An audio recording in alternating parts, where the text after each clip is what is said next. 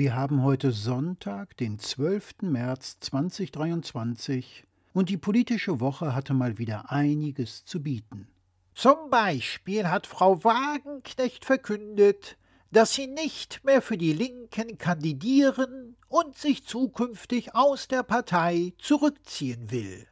Na, da hatten die Linken nach sehr langer Zeit mal wieder so richtig was zu feiern.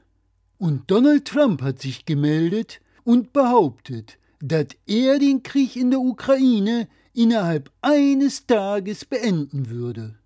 Indem er Gebiete der Ukraine an Russland abtritt. Finden die Ukrainer bestimmt total großartig, dass ein Amerikaner über die Verteilung ihrer Hoheitsgebiete entscheidet. Was die Amerikaner wohl dazu sagen würden, wenn die Ukraine bestimmt, dass zum Beispiel der Bundesstaat Texas an Russland übergeht. Das wäre wirklich mal interessant zu erfahren. Interessant finde ich auch, was wir über die Demokratie in China gelernt haben. Ein Mann steht zur Wahl und die stimmberechtigten Wähler sucht er vorher selber aus. Also bei dem Wahlsystem hätte selbst die FDP wieder reelle Chancen, die 5%-Hürde zu schaffen. Und das furchtbare Attentat in Hamburg hat uns mal wieder was über die aufrechten Deutschen gelehrt.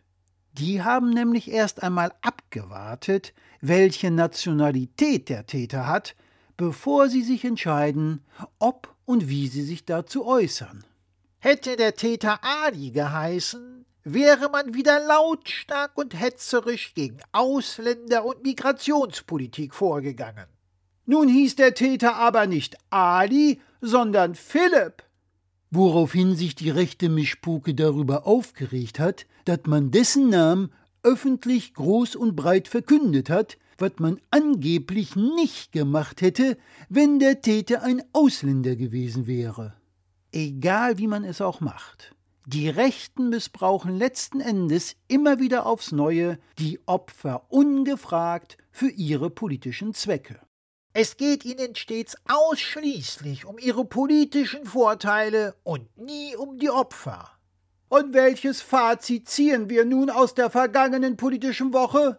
Na, wir können uns mal wieder nur noch wundern, dass wir uns wundern.